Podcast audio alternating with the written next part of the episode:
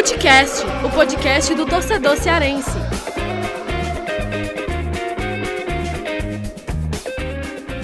Vem com a gente, rapaziada. Futecast, mais um na área. E eu, Lucas Mota, estou aqui com o meu amigo Thiago Minhoca, o mago dos números, está aqui comigo para mais um episódio. E, Minhoca, a gente recebe aí mais, uh, não só um, né, mas dois convidados especiais. A gente, nos últimos dois episódios, a gente recebeu os presidentes de Ceará e Fortaleza, Robson de Castro e Marcelo Paes. E hoje uh, recebemos aqui colegas da imprensa, né, para fazer um debate sobre o cenário aí do G7 do Nordeste, falar um pouco sobre futebol nordestino. É, estão aqui com a gente o Daniel Dória, que é editor de esportes lá do Jornal à Tarde, da Bahia. E também comigo e com o Minhoca aqui no Footcast, o nosso parceiro Antônio Gabriel, repórter lá do, da Rádio Jornal, lá de Pernambuco. Como é que vocês estão, meus amigos? Tudo tranquilo aí com vocês? Daniel, Antônio? Tudo certo, meu amigo, tudo certo, Lucas. Um prazer imenso estar falando com vocês, com o Daniel, com o Tiago. É prazer imenso estar participando do Footcast, dessa vez dialogando diretamente com vocês, né? A gente sempre participou, sempre participei, mandando boletins, informações dos clubes que a gente acompanha por aqui, Náutico Esporte Santa Cruz. E que pena que essa participação vem num momento que não tem jogo, né? Que a gente não está falando do campo e bola, do, dos resultados, do desempenho, da decisão errada ou certa de fulano de tal, do treinador, ou do bom ou do mau desempenho de tal jogador. Enfim, é, a gente está falando em meio a esse problema do coronavírus, a paralisação do futebol, e desde já reforçando o pedido, né? Fique em casa, pelo amor de Deus, fique em casa, porque pelo que a gente está vendo, a curva aqui no Brasil só está crescendo, infelizmente. Opa, um prazer estar falando com vocês aí, Thiago, Lucas, Antônio. É, discutir aí esses assuntos, né? Não são exatamente os que a gente normalmente discute, o que a gente gostaria de discutir, mas estamos à disposição para qualquer coisa. Boa, show de bola. O Antônio e o Daniel que já participaram né, aqui do, do Footcast, mas nos episódios de que a gente fez, né, Mioca, de Copa do Nordeste, né, uma, uma participação em áudio, é, e agora a gente podendo realmente participar com eles aí durante todo um episódio. E aí, para a gente começar esse bate-papo, né, para falar aí sobre a situação aí de Ceará, Fortaleza, né, o esporte, o Náutico, Santa Cruz, Bahia, Vitória, é, trazer já um, um cenário é, do Ceará e do Fortaleza, né, para introduzir aqui o assunto, o pessoal que já ouve a gente já, já sabe muito bem como que vem, né, sendo o cenário aí de, de Ceará e Fortaleza, mas vou introduzir aqui também para vocês é, que têm acompanhado um pouco mais distante, né, Ceará e Fortaleza que, assim como o, o, os clubes daí de Pernambuco e da Bahia, né? É, desde março, né? Eu acho que os últimos jogos aconteceram em março. E é, em abril os jogadores entraram em férias coletivas, né? E agora para maio, que havia uma, uma certa expectativa, né? Ah, será que voltam os treinos? Os clubes até contavam com isso, mas sempre deixaram claro que isso ia depender muito do, do decreto do governo estadual, né? O governador Camilo Santana é, estendeu, né, prolongou esse, decre essa, esse decreto de isolamento social até o dia 20 de maio, portanto, os clubes, mesmo com jogadores, né, voltaram de férias, mas as atividades vão seguir com os jogadores em casa, né? Os clubes, inclusive, já iniciaram uma rotina de treino virtual, né, pelos aplicativos aí, e os jogadores estão treinando em casa e, e questões aí de, de salário, né, que é aí onde pesa as coisas, né, onde os clubes têm tentado é, buscar alternativas aqui para maio, né? É, houve nova, novo acordo né, de redução salarial de 25%, né? E aí queria saber de vocês como é que tá o cenário aí dos clubes aí de Pernambuco, né? Náutico, Santa Cruz, o Esporte e também é, o Bahia e o Vitória, né? Queria saber de vocês como é que tá o cenário aí, uma introdução desse cenário dessas equipes. Não, então é o seguinte, é, primeira coisa que eu queria destacar assim, de Bahia e Vitória é a diferença da postura dos dois clubes é, com relação à volta né, dos, dos, dos, treinos, dos jogos e tal. Enquanto o, o presidente do Bahia, Guilherme Bellintani, ele está se, se mostrando com uma postura mais ativa né, nas discussões e estava vendo até um debate com eles que foi na CNN Brasil entre ele e o ex-presidente do Botafogo Montenegro, e ele se colocando, né, como um cara que é a favor da volta gradual, ele fala assim, faz as ponderações, né, ele é um cara muito ponderado, mas a favor da volta gradual. E o presidente do ex-presidente do Botafogo sendo totalmente contrário, tá, devido à nossa situação. E a diferença para o Vitória é que o Vitória está se colocando mais no papel de observador. Né? Tá meio que se colocando assim, não, se deixarem eu volto, tal, não está fazendo entre aspas uma campanha, né? O Bahia está meio que se colocando como um desses clubes que que quer voltar, mesmo que seja gradual. Então, o, o Bahia, o que, que ele já fez? Ele já reduziu os salários em 25% né, dos jogadores e ele decidiu, divulgou isso tem pouco tempo, mas é uma coisa retroativa. Desde o início da paralisação, né, no dia 17 de março, se colocou aí 25% de redução salarial. É, Vitória também fez uma redução salarial no, no elenco, mas acabou não divulgando. E todos tiveram aquelas férias né, em abril, a diferença é que o Bahia, a partir dessa segunda-feira, é, agora né, que passou, dia 4, é, ele começou, ele divulgou isso, né, pra, na mídia em geral, coisa. E o, os treinos eles passariam a ser, mesmo que continuando em casa, pareceriam ser mais monitorados, os preparadores iam ficar mais no pé dos jogadores, é, exigindo vídeos e tal. Isso é uma coisa mais programada para já pensar numa volta. Vitória ainda mantém os jogadores liberados para fazer o que quiser em casa, mesmo com o fim das férias. E a partir da próxima segunda-feira, que aí vai ver como é que vai ser e deve começar a intensificar mais como o Bahia está fazendo. E aí o Bahia definiu como dia 11, próxima segunda-feira, um dia de começar a fazer testes, né, para o Covid e tentar começar a voltar a treinos individualizados no CT, mais ou menos como o, o Inter já está fazendo, o Inter e o Grêmio, né. É, só que um problema a gente falou ontem com o governador da Bahia, né, o Costa, e ele vetou completamente, disse que não tem condição nenhuma, disse que final de maio vai ser a pior época possível aqui na Bahia e que para ele não, não vê nenhuma possibilidade de volta aos treinos dos clubes. Então fica esse impasse aí. E, e Daniel, só, só um, um, um, uma dúvida, né, que eu fiquei aí na Bahia, o decreto de isolamento tá indo até quando aí? há decreto, assim, também, que nem aqui, é, o governador tem é, estendido? Como é que tem sido isso? É, ele está sempre se renovando, né? Estendendo o isolamento. O, o prefeito está começando, o prefeito aqui de Salvador está começando a querer fazer uns, uns lockdowns maiores, né? Do, do comércio, até mesmo de, do comércio essencial. É, mas assim, tá, não, não relaxou em nada, né? as medidas de isolamento não houve nenhum relaxamento ainda não, ainda é, não tem mais transporte vindo de outras cidades, mesmo aquelas mais próximas da região metropolitana. Então tá aquela coisa que o isolamento não é nada radical no sentido de que, é, é, sei lá, você sai de casa normal se você quiser sair, se você tem a sua consciência de que quer sair, você pode sair, mas tem o não houve relaxamento nenhum.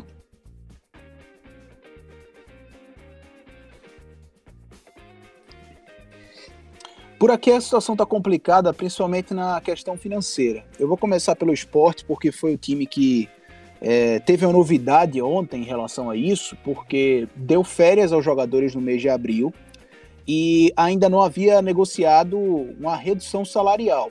O esporte, vocês sabem muito bem, viveu uma crise financeira enorme durante a gestão é, Arnaldo Barros e Martorelli, que foi anterior à do presidente atual, Milton Bivar e desde então o clube vive numa eterna recuperação, né?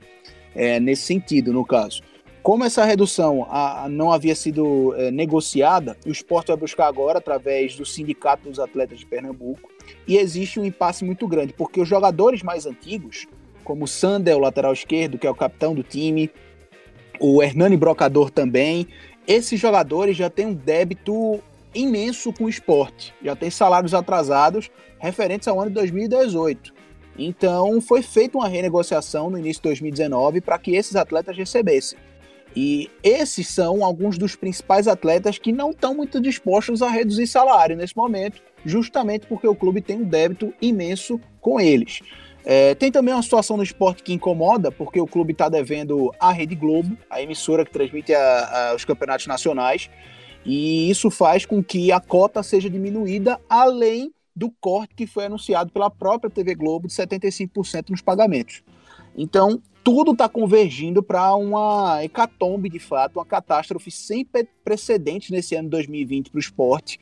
E até o próprio presidente Milton Mivra, em entrevista aqui à Rádio Jornal, é, já disse que não está conseguindo dormir, está muito preocupado com essa situação, é, não enxerga, fazendo analogia, uma luz no fim do túnel para o esporte, e a situação está extremamente complicada para o lado de lá.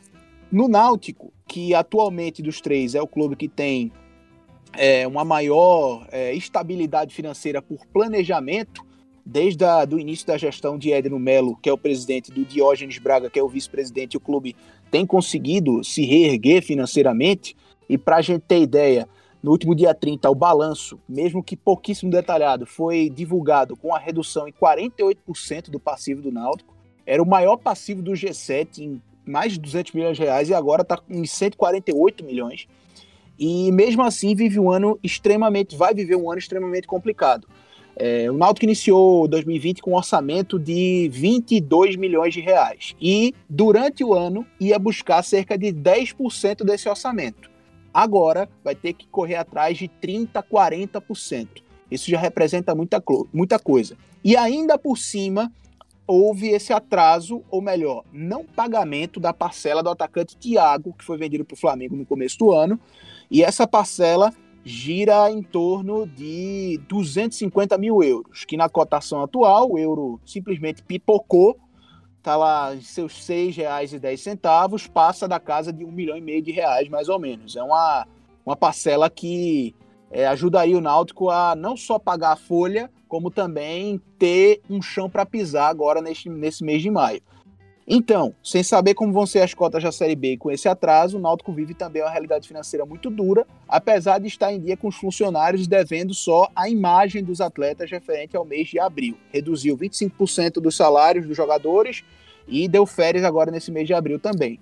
O Santa, para a gente encerrar o terceiro clube, né, dando esse panorama inicial, é, também vive uma situação muito complicada, porque é um clube que já não tinha tanta perspectiva de faturamento por viver uma Série C do Campeonato Brasileiro. Vocês sabem muito bem que a Série C não tem cota, mas o presidente Constantino Júnior liderou um, um, um aglomerado, né, um, uma união aí de 126 clubes, juntando equipes da Série D em diálogos com a CBF, de forma organizada, e conseguiu essa ajuda financeira de, de 200 mil reais por mês em três meses, né, 600 mil reais não é algo que salva a vida do Santa Cruz, mas é algo que contribui muito para a vida do Santa Cruz.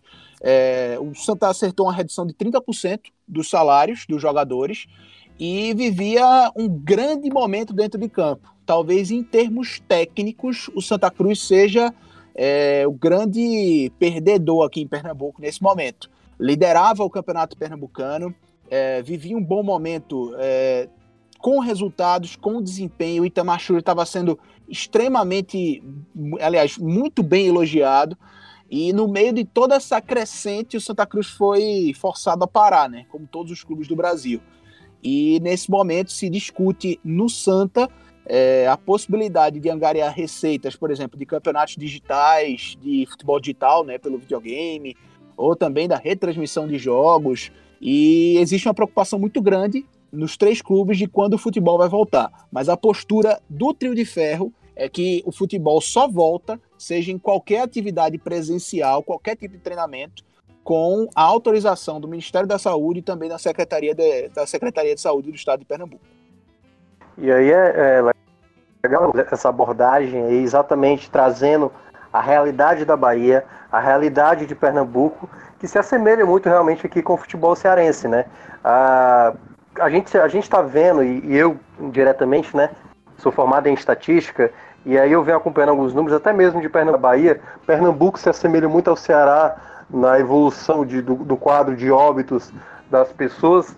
Então, é, assim, a realidade na prática para os clubes nordestinos, ela vai demorar um pouco mais, né? Porque tanto Bahia como Ceará, Pernambuco, né, são os três principais estados, são aqueles que recebem mais pessoas de fora, né, os aeroportos são mais movimentados, então naturalmente teriam a maior quantidade de pessoas, tanto infectadas como também de óbitos. Então acredito que, que Ceará, Fortaleza, Bahia, Vitória, Esporte, Santa Cruz e Náutico, os sete eh, equipes da região mais pesados, mais tradicionais, essas equipes iam ter problemas por mais tempo, aliás, estão passando por esse período mais longo, exatamente. Só que aí é onde entra, como cada um foi explanado, né, Ceará, Fortaleza e os, e os, e os, os outros clubes, né, de Pernambuco e da Bahia, a gente vê exatamente como cada um chegou até esse momento. Porque é óbvio que a pandemia pega mal todo mundo. Alguns vão pegar mais seriamente e outros vai ter problemas, mas problemas talvez um pouco menores do que outros. Então, por exemplo, o caso do esporte, ele vem de uma, talvez a pior crise dele, que é o, a, essa gestão que teve do Arnaldo Barros, assim, foi, eu acho que por muitos torcedores do esporte, a pior da história já acontecida. E aí, logo em seguida, quando o time até conseguiu voltar para a Série A, que já teria problemas, porque se tivesse continuado na Série B, o esporte teria problemas maiores ainda, mas voltar à Série A para tentar recuperar, né, é, sanar várias coisas que tinha que pagar. Eu vi que teve o caso do André e tudo mais, e aí entra essa pandemia onde o time que já tinha prejuízo, contas a acertar com, com a Rede Globo e tudo mais. Então a realidade de cada para o Nordeste ela é diferente também de acordo com como cada é, equipe se encontrava naquela situação. Então eu vejo hoje que Bahia, Ceará, Fortaleza e o Náutico, né, já uma equipe também um pouco mais sanada, essas equipes talvez sejam, sejam menos danosas. O Vitória tem uma possibilidade, mas tá, ainda está com problema de crise. O esporte está numa situação muito preocupante. E o Santa Cruz, por estar tá na Série C, realmente recebeu, né? O, o próprio Santa recebeu esse auxílio lá da CBF mas você tá na Série C sem cota de TV realmente é muito pesado. Então a gente vai ver ao longo dos próximos meses como cada equipe do, da região vai acabar saindo. E claro, a gente torce para que nada de muito sério aconteça. Não tenha, obviamente, acho difícil acontecer, mas uma equipe falir e tudo mais, acho mais raro isso acontecer. Mas é muito importante a gente ter esse panorama geral das equipes, as sete principais aqui da nossa região. É, e, e olha, o Minhoca, Daniel e, e Antônio, é, vocês, o Minhoca trouxe esse, esse assunto, né, também de organização financeira e tudo, saiu até é, algumas pesquisas recentes, né, mostrando aí o balanço dos clubes e tudo. Aqui, é, Ceará e Fortaleza realmente tão, estão muito bem organizados, assim, financeiramente. Claro que essa crise aí vai atingir todo mundo, né? Mas é óbvio que é, quem está mais organizado financeiro vai ter uma transição, vamos dizer assim, menos traumática, né? O Bahia também está nessa, nessa condição, né? O, o, o Náutico também tem feito um bom trabalho. E aí eu queria saber de vocês, né, Daniel e, e Antônio, como é que tem sido debatido? Eu não sei se esses números é, têm sido divulgados pelos dirigentes, como é que vocês analisam, né, avaliam a, as gestões desses clubes, né, gestões é, é, financeiras desses clubes, se estão organizados, como é que tem sido esses últimos anos, é, se são gestores responsáveis financeiramente. E, é, e se, se aí tem se falado em questões de prejuízo, né, projeções de prejuízo, né, por exemplo, aqui uh, o Robson e o Marcelo, em entrevista aqui num bate-papo com a gente, eles falaram em projeções e o Ceará de pelo menos só em abril, né? De 5 milhões, o Fortaleza 3 milhões, enfim, porque o futebol tá parado. Como é que tem sido isso aí, é, tanto na Bahia quanto Pernambuco? Eu, eu vou, vamos começar pelo Antônio dessa vez, né? vamos lá. É, do esporte, é, para ilustrar a situação do esporte, é, para o torcedor ter consciência, é, tem uma matéria sensacional no Super Esporte, no portal Super Esporte, que é do Diário de Pernambuco, feita pelo Diego Borges, um companheiro nosso aqui do jornalismo pernambucano, e o legal dessa matéria é o seguinte: o, o legal, no caso, o curioso, é que ele sai enumerando todas as dívidas do esporte e o que faz o esporte estar tá nesse buraco durante a pandemia do coronavírus. E a cada parágrafo do texto é uma dívida. O outro texto, o outro parágrafo começa com fora isso.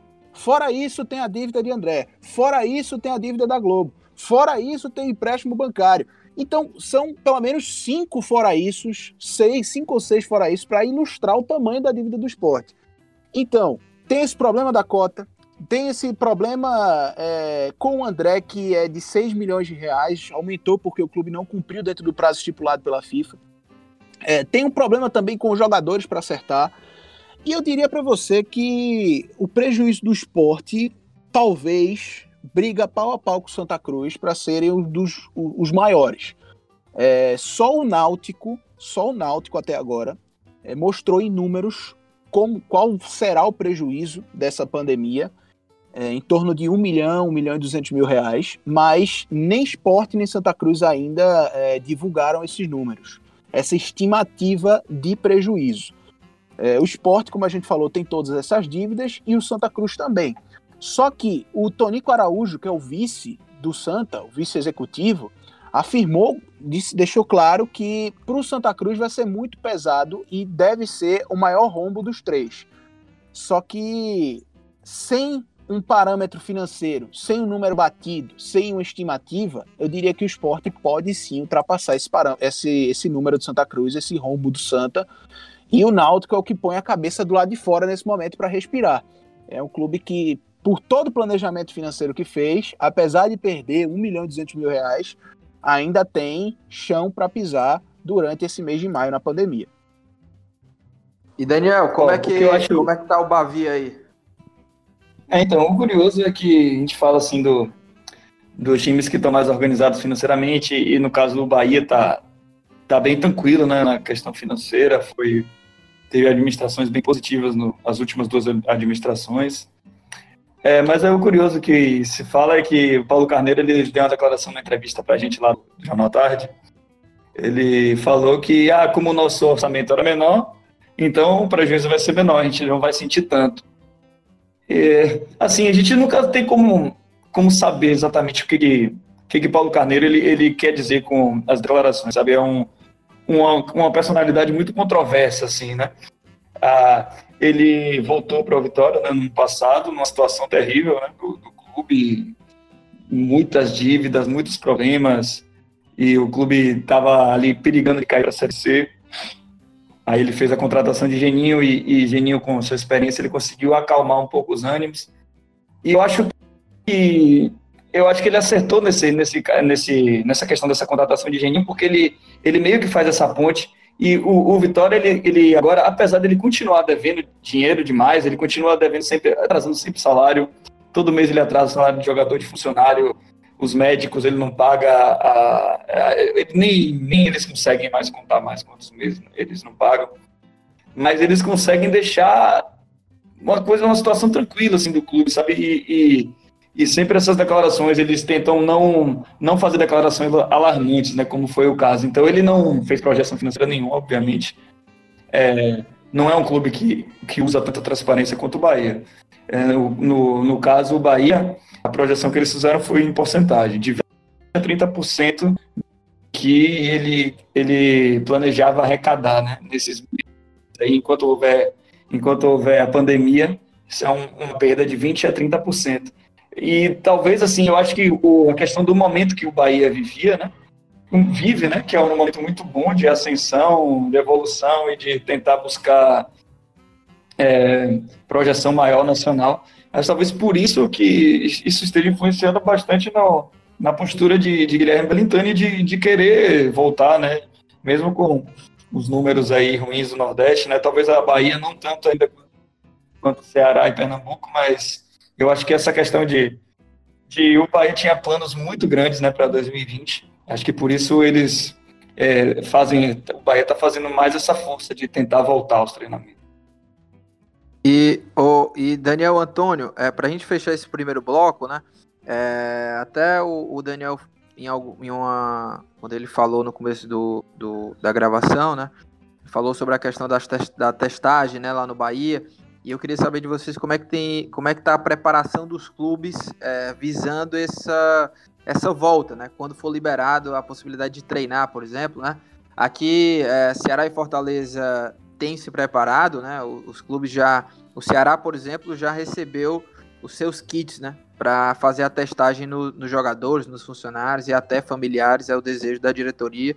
É, o Fortaleza também é, vai comprar, né, vai adquirir também esses testes para testar todo mundo. E também tem sido feito protocolos, né, esses protocolos aí para seguir assim esse protocolo na hora do, do, dessa volta dos treinos, né, quando for possível. E entre outras situações, né, de, de preparação já visando essa, essa volta, né. E como é que tem sido aí a, a, os clubes? A, é, eles têm se preocupado com isso? Já estão se preparando assim? A, a, previamente ou, ou, ou realmente tem clube aí de, da, da Bahia de Pernambuco que tá, vamos dizer assim, sem se preparar, só esperando é, ordens, vamos dizer assim, do, das autoridades, ou, ou, não? Como é que tem sido isso? É, aqui no, no Bahia, né? O, o Bahia, ele, ele meio que se adiantou, né?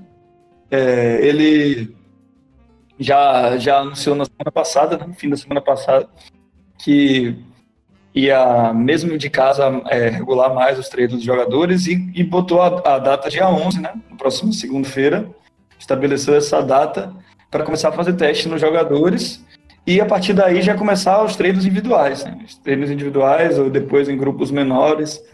E o Vitória também Vitória também faz, já começou a fazer esses planos. Não, é, não tá tão organizado assim quanto o Bahia, né? De, de já estabelecer datas e tal. Só diz que é, tá, já está mais monitorando mais os jogadores e que planeja mais para frente é, começar os treinos e tal. Mas assim, isso tudo, eles colocam que, é, por exemplo, é, a Federação Baiana é uma declaração de que essa decisão caberá aos clubes, mas desde que é, haja a autorização dos órgãos, né, que seria a prefeitura e o governo o governo já disse que não vai dar autorização nenhuma. Então, é por isso que fica esse impasse, né? O Bahia meio que se adiantou colocando dados, mas o que parece não vai ser possível por, por essa questão do, do das autoridades não deixarem, né? não, não liberarem. E aí do lado de Pernambuco, meu amigo Antônio?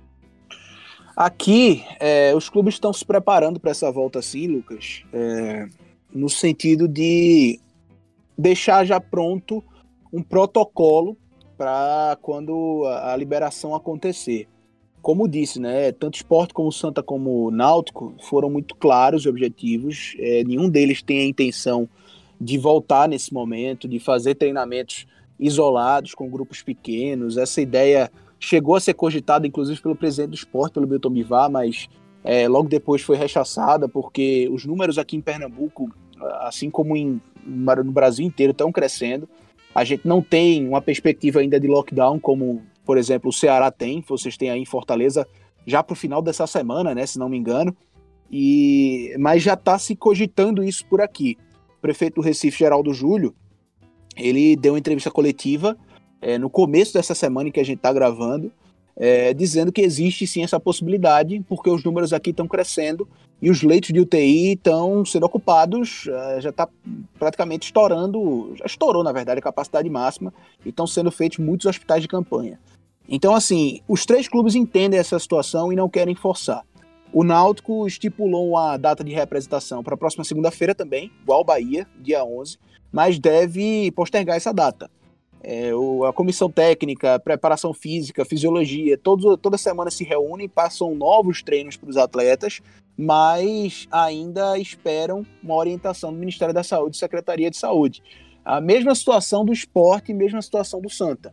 Todos eles semanalmente passando treinos para os jogadores e já com um protocolo estabelecido em relação à volta. Só que nenhum deles vai tomar uma atitude como tomou, por exemplo, o Internacional de voltar cenas para mim absurdas é, de jogadores é, com máscara chegando no CT diante de profissionais de saúde é, completamente cobertos para começar as atividades. Isso não vai acontecer aqui em Pernambuco até que exista uma ordem clara, específica de que as atividades podem voltar.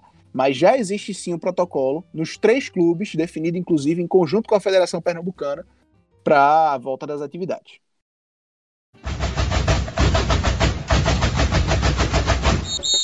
Olha, entrando agora no bloco, né, para a gente debater um pouco sobre questões de, de calendário aí do, do, Nordeste, né, envolvendo os clubes.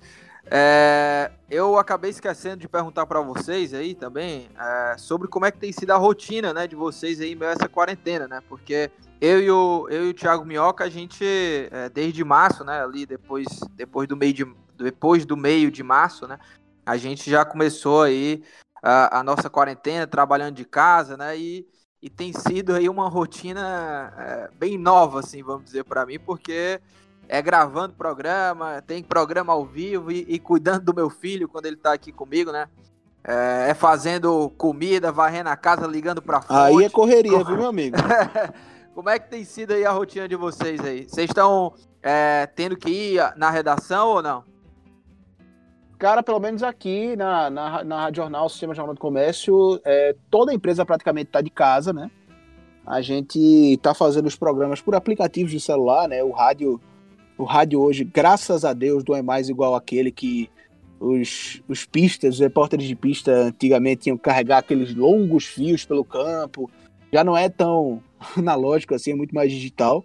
A gente faz os programas de casa, é, usando internet e tudo mais. Só, a gente só vem na rádio, é, usa dos estúdios, para fazer uma pauta específica, para entrevistar um jogador, até um presidente, para ter uma qualidade melhor de áudio. Mas no mais, estamos em home office e botando a cabeça para funcionar, né? Usando a criatividade para buscar uma pauta diferente, fazer um top 3 de melhores jogadores da história do Santa Cruz, do Náutico, do esporte. É, para a gente não dar, não ficar sempre nas mesmas notícias, né? às vezes notícias é, que não são tão animadoras. É verdade. E, e é, no começo da, até da, da quarentena, assim, eu ficava pensando nisso, né? Se, se iria, ia chegar um dia que ia faltar notícia, né? Nesse, é, nesse nosso meio esportivo, mas. Cara, aqui é... chegou para mim, chegou esse dia. É, alguns chegou... dias foram assim. Alguns dias foram assim. Não, no começo da, da, da quarentena, assim, eu senti é, um pouco meio parado, assim, mas uhum. agora, né?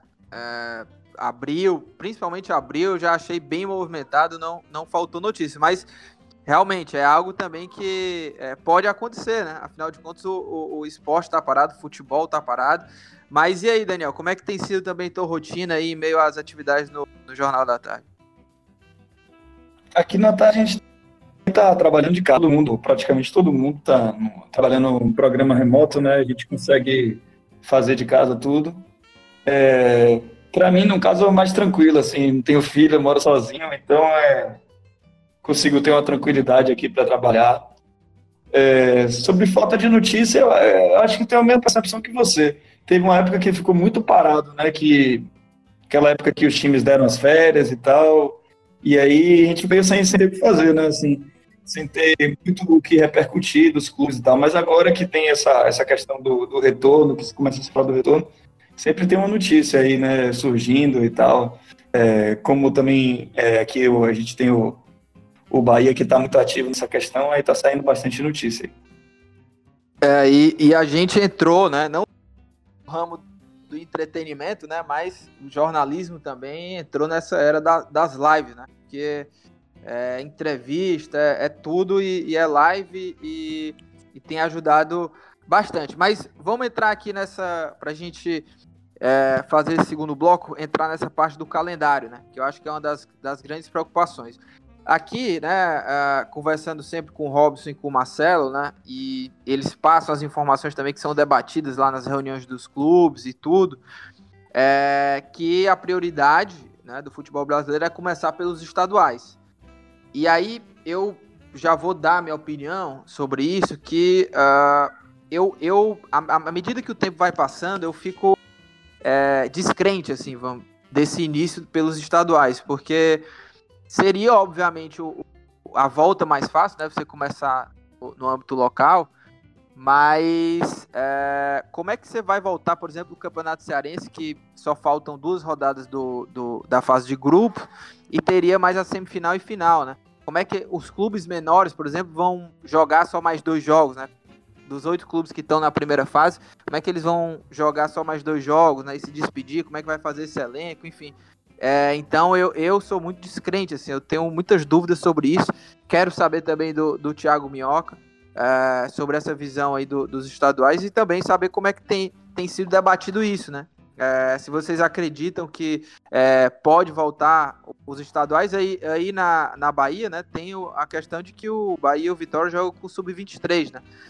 É, mas enfim, como é que tem sido também desenhado esse cenário? Qual é a opinião de vocês também sobre isso, né? Começar aí pelo, pelo Daniel. Então, é, até você falou aí do Sub-23, na verdade, tanto o Bahia quanto o Vitória, eles já extinguiram né, os times, o Sub-23.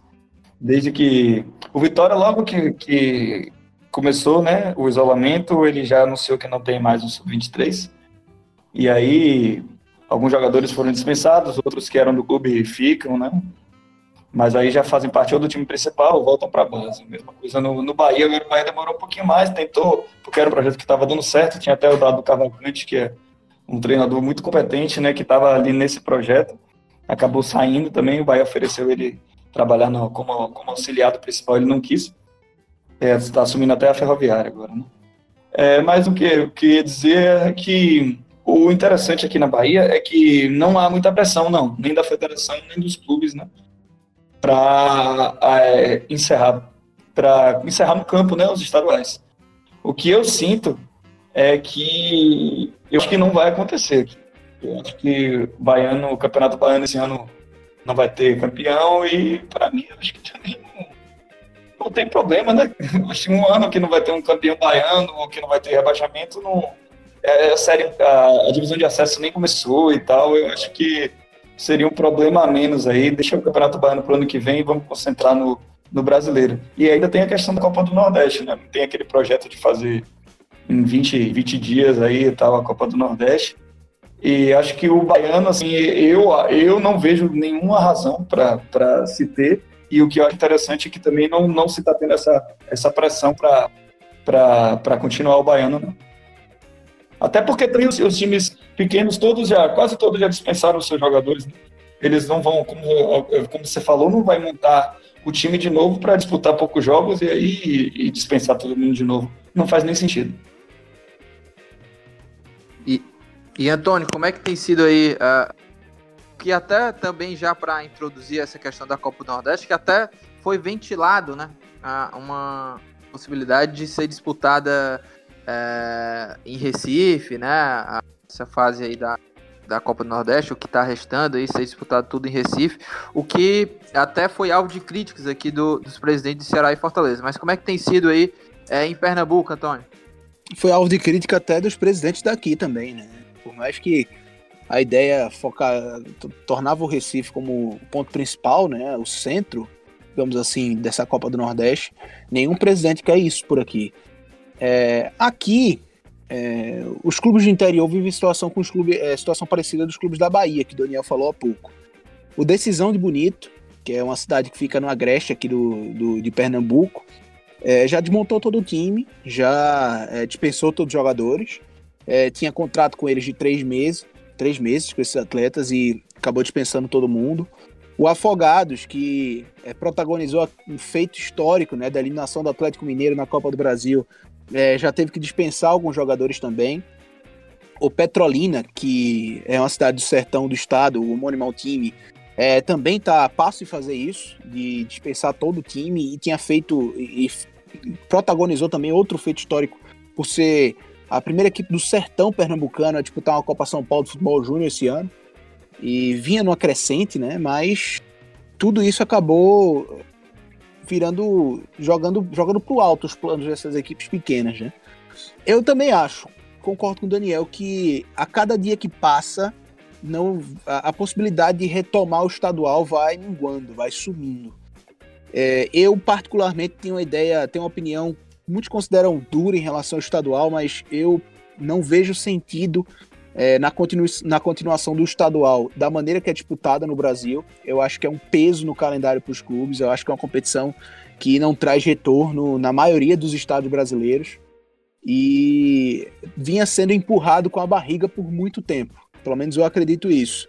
E aqui em Pernambuco não é diferente. É, aqui existe uma cota de um milhão para os clubes da capital, Esporte Náutico Santa Cruz, e cerca de 300, 200 mil reais para os clubes do interior.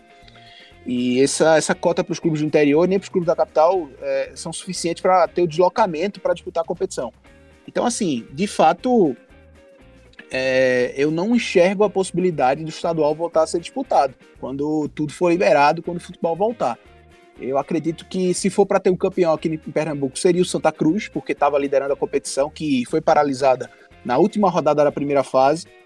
E também não vejo nenhum dano muito grande é, se essa competição for paralisada e retomada no ano que vem, sem rebaixamento, sem acesso. É, não vejo possibilidade de fato do estadual voltar cada dia que passa. E Thiago Minhoca, qual que é a tua análise aí desse cenário todo aí envolvendo os clubes nordestinos, né, os clubes cearenses também? É, qual que é a tua avaliação desse cenário Cara, que é mais de dúvida do que qualquer outra coisa. É, é até bom a gente passar aqui um, um panorama do que já foi pausado desde a pausa, né, que a gente terminou, digamos, o futebol no final de semana que teve aquela penúltima rodada da Copa do Nordeste, que até encerrou com o esporte, Ceará Esporte na, no Castelão. De lá para cá, já são 15 datas, pegando aí meio de semana, final de semana, já são 15 datas paradas. E aí, nesse meio tempo, de acabar estadual, a gente já teria entrar na fase de oitavas de final da Copa do Brasil e já teríamos também iniciado Série A com. A gente está gravando agora na quarta-feira, de 6 de maio, a gente possivelmente, eu acho que o João seria na quarta-feira, a final da Copa do Nordeste. Seria na quinta-feira, no caso, no dia 7. Até porque esse meio de semana estava destinado para a última rodada da Libertadores. E acredito por uma questão comercial de TV, possivelmente a final da Copa do Nordeste seria numa quinta-feira. Então a gente teria nesse meio de semana o final da Copa do Nordeste é, pegando exatamente o, a avaliação aí, como do Peco, né, que o Daniel e o Gabriel trouxeram aí, é, entendo esse ponto de vista, tipo, realmente o estadual não tem peso, né? Por mais que você decrete, por exemplo, no caso do Pernambuco, vamos decretar o Santa Cruz campeão, será sempre lembrado que em 2020 o Santa Cruz foi campeão de um campeonato que não foi concluído. Então, até para você definir campeões, rebaixamentos, acessos e tudo mais, que eu acho que as segundas divisões de cada estado desse não nem, nem chegaram a acontecer, é, ela se torna até pena, né? Assim, ela vai ser eternamente com o asterisco. A gente vai lembrar 2020, embora 2020 Tá da Mulan típico, né? O campeão, ou quem caiu, ou quem passou, ou quem avançou de fase, sempre vai ser lembrado por esse ano assim. Então, como eu acho que no cenário Brasil vai ser muito difícil isso acontecer nos moldes que eram antes, que é com viagens, tipo, a gente aqui do Nordeste, Bahia tem um logística é um pouco mais favorável, porque é mais ali do eixo principal, né, de São Paulo e de Rio. Mas se a gente for olhar o todo, né, Ceará e Fortaleza se deslocar até o Rio Grande do Sul para jogar contra o Internacional, contra o Grêmio, o Grêmio vir para jogar em Pernambuco contra o Sport. Quando você vê a logística disso, na prática, eu acho que isso vai ser muito complicado.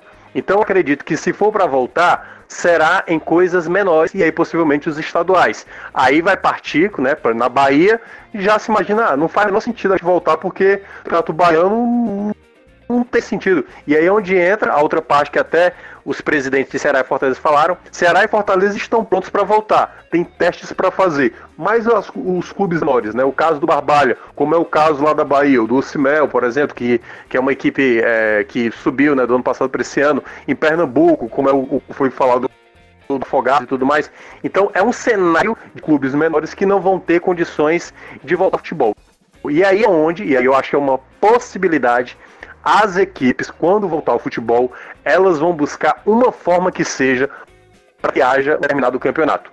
Nem que, digamos, na possibilidade que eu acho que todo quer, tem que haver brasileiro, tem que série tem que série C, vai ter CA, ter tudo isso. Como é que a gente vai fazer para ter a competição? Porque todo mundo está querendo o dinheiro, no caso da série C não, porque não tem conta de TV, mas todo mundo quer o dinheiro, porque o dinheiro vai dar sobrevida para clubes.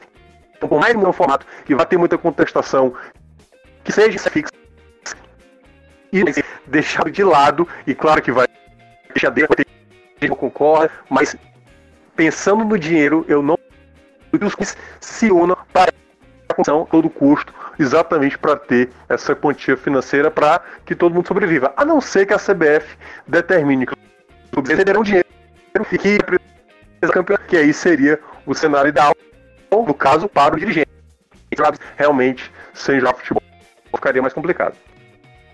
É, e, e para a gente fechar rapidinho, né, para a gente ir para dicas relatórios e encerramento, rapidinho, queria só saber do, do Daniel e do, do Antônio se é, os dirigentes falam alguma coisa assim sobre o futuro da Copa do Nordeste, né? Porque aqui os presidentes de Ceará e Fortaleza é, eles disseram que o, o assunto Copa do Nordeste não estava sendo debatido entre os clubes ali nas reuniões com a CBF, né?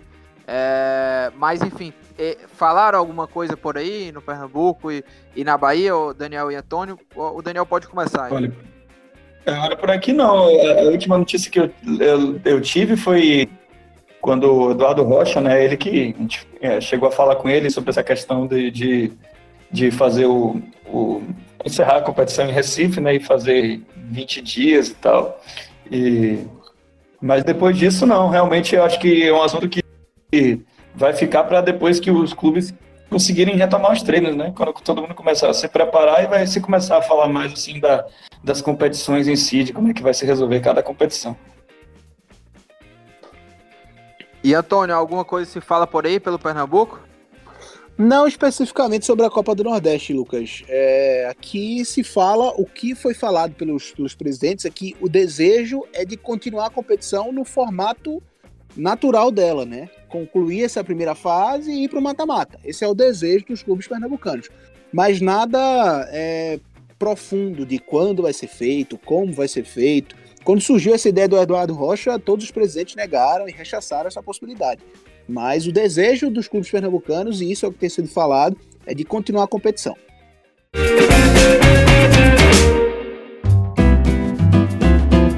E chegando ao fim aqui do programa, já é tradição o nosso quadro Dicas Aleatórias, né, Thiago Minhoca? A gente sempre dá as dicas aqui e quando a gente recebe convidados, claro, a gente sempre pede essa, essa, essa dica aleatória. É, os últimos convidados, né, o Marcelo Paz e o Robson de Castro, deram dicas de série, né? O Marcelo Paz, inclusive, é, revelou lá quais as séries que o Senna estava indicando para ele, né? Mas quero saber dos convidados aqui do programa de hoje, do Footcast, né, Antônio e Daniel, quais são as dicas de vocês, né? O que é que vocês mandam de dicas aí é, pro pessoal aí nessa quarentena? Manda, pode começar, Antônio.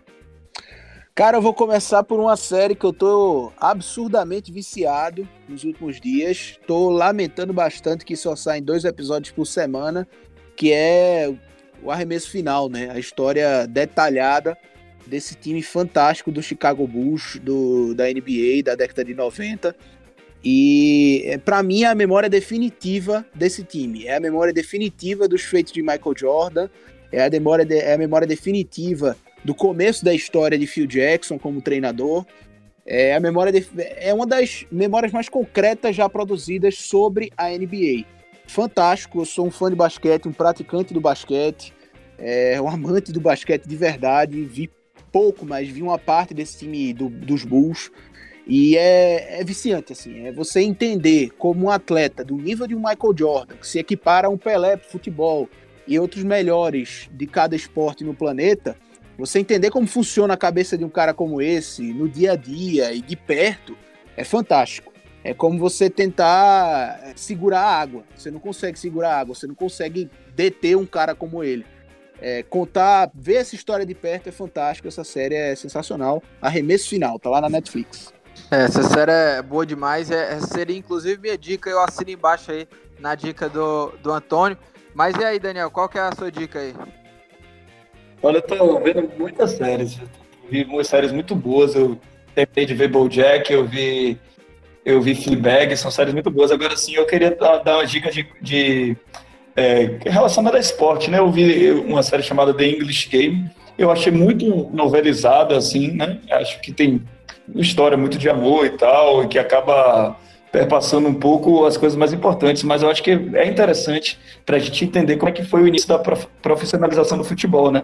Ainda lá em 1870 e tantos, e a gente entende como é que, até como o futebol passou a ser jogado, né? Antes se jogava mais parecendo rugby, né? Mostra os caras jogando todo mundo junto, assim, e aí eles contratam um dos times de operários, né? Contrata, entre aspas, né? Embaixo do plano, eles contratam porque não podia é, profissionalizar né, o jogador. E aí é aí que ele começa a trazer a ideia de se separar, né? Jogar assim mais separado, tocando a bola, menos essa coisa de se bater e tal, como é mais ou menos como acontece no rugby, né? Fora isso, também tem, eu gostaria de indicar até um livro chamado, é do Trajano, de José Trajano, chamado Beneditinos. É até interessante porque quando se discute muito sobre essa questão dos idosos, né? Esse é, traz esse livro traz uma visão bem de esperança, né, para as pessoas idosas e tal, de uma coisa assim que é, eles montam como se eles é, se remetessem ao time antigo deles para disputar um campeonato de walking football, que é um campeonato em que é proibido correr, só pode andar. E aí junta todos aqueles que eram, eram meninos na época, né, do, do colégio, né, São Bento do Rio, para agora já, já velhos poder disputar esse campeonato. É bem interessante. Bom, como é que é o nome do livro, hein, ô Daniel? É, Os Beneditinos, de José Ah, Trajano. É. Show. Show de bola. E essa, as séries aí que vocês indicaram, inclusive é- o Senni tá aí, o, o arremesso final e The English Game. E Minhoca, vai fechar com chave de ouro aí a, as séries, Minhoca?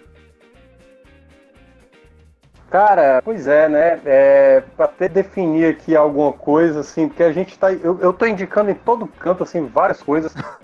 Posso até estar me repetindo já. É porque a gente tá vendo tanta coisa e aí cada live que a gente vai participando tem essa pergunta: tá assistindo o É. quê? Tá vendo o quê? E Ô, aí, Minhoca. cara. Oi. Só, só até um, um detalhe, eu tava com duas opções aqui, porque eu tava na minha cabeça, pô, se o Lucas me chamar, alguém vai dizer o arremesso final, eu tenho que ter outra opção aqui, porque todo mundo tá vendo essa série. É, minha- exatamente. É, é impressionante, cara. Cara, pois é, assim, eu vou, eu vou, a minha indicação, ela vai ser das coisas que eu tô vendo, assim, tem coisa que eu tô vendo que eu não vi ainda, então eu tô vendo bem depois. Por exemplo, eu, eu comecei a ver três séries de comédia. Eu tava meio, muito vendo muito drama, muita coisa séria assim, e já bate né? A gente nessa da pandemia, as notícias aí bastante tensas. Eu comecei a ver comédia, eu comecei a ver três séries de comédia, assim, na lata, né? Comecei a ver Homens, todas essas são da Prime Video. Homens, que é do Porchat, já tô na segunda temporada. The Office, que eu já tinha começado a ver, mas nunca terminei e voltei a retomar, uma série muito boa, com um humor bem específico. E How Met Your Mother, que eu nunca tinha ouvido falar, ah, não, ouvido falar, eu vi, né? Eu nunca tinha visto, mas sempre me indicaram. E também terminei a primeira temporada. E tô achando legal, assim. Não é tão boa como Friends, que pra mim é a melhor série de comédia. Obrigado, mas Minhoca. é- Obrigado, Não é isso, Minhoca. cara? Pois é, tem gente que quer ainda é, teimar, cara, que realmente o Mother chega perto e não chega perto, né? Pois Essa é, galera é maluca, pô. pois é. É isso, é isso. Olha, é, enquanto a gente bate esse papo aqui, o meu filho tá chutando bola no meio da sala, meus amigos. Mas olha, é, agradecer aí o Antônio e o Daniel, Minhoca, que tá sempre aqui comigo. Obrigado aí pela di- disponibilidade de vocês de bater esse papo, né? É, passar esse uma hora aqui da, da tarde de vocês conversando com a gente aqui do Footcast sobre futebol nordestino. Então, mais uma vez, brigadão aí pra vocês, viu? Obrigado, Lucas. É, eu que agradeço, na verdade. É um prazer estar com você, com o Daniel, com o Minhoca, que, pô, eu escuto, eu escuto o Minhoca em diversos podcasts, cara. Finalmente, é um prazer estar com ele debatendo aqui, falando um pouco sobre futebol no É isso, cara. conversando. O Minhoca tá em E, não, todas. Tá em todas, cara. Absurdo. O cara tá em todas. Daqui a pouco tem série da É. Netflix desse cara aí. É. tá- Vai aparecer em todas as plataformas. Vai- cara. Agora, vai, Vai, vai se chamar, vai se chamar The First, né, É, boa. É um prazer estar com vocês, com o Minhoca também. Um abraço também pra você, Lucas. Infelizmente, tava com a. A gente tava com, uma cerveja pra tomar em Fortaleza. Nesse Pois dia, é, mas pois é, viu? A pandemia não permite, né? Então fazer o quê? Mas a gente se encontra. Um abraço a todos, um prazer estar com vocês. Sempre à disposição. Valeu. E valeu, Daniel, hein? Tamo junto, hein? Valeu, valeu, Lucas. Valeu, Minhoca. valeu. Até a próxima. Um abraço. Valeu. E é isso, a gente vai ficando por aqui. Esse podcast é uma realização do Povo Online. é, na edição, nossa querida amiga Mariana Vieira. E a gente vai ficando por aqui. Até a próxima semana, hein? Um abraço.